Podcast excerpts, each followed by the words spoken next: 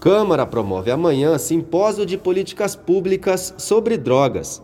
Rádio Câmara. Rádio Câmara. A Câmara Municipal de Campo Grande promove amanhã, quarta-feira, dia 30 de junho, o primeiro simpósio de políticas públicas sobre drogas da Casa de Leis, com o tema do ensino à assistência, histórico, panorama atual e perspectivas das políticas públicas sobre drogas da capital. O encontro ocorrerá no plenário Oliva Inciso e será fechado ao público, que poderá acompanhar as palestras online.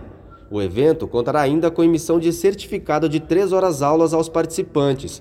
O simpósio é de preposição do vereador Júnior Coringa, presidente da Comissão Permanente de Políticas Antidrogas da Casa de Leis. Esse simpósio que estamos realizando é muito importante. Nós vamos discutir o passado, o presente e o futuro das políticas sobre drogas aqui de Campo Grande. Vamos receber diversos especialistas falando do tema e, e, e nesse simpósio vamos tirar ideias, projetos para ampliarmos as políticas públicas na nossa cidade. É muito importante também porque sendo o primeiro simpósio realizado por essa casa, a Câmara Municipal de Campo Grande, nós inserimos nas políticas públicas, nas discussões e nos debates o combate às drogas na capital.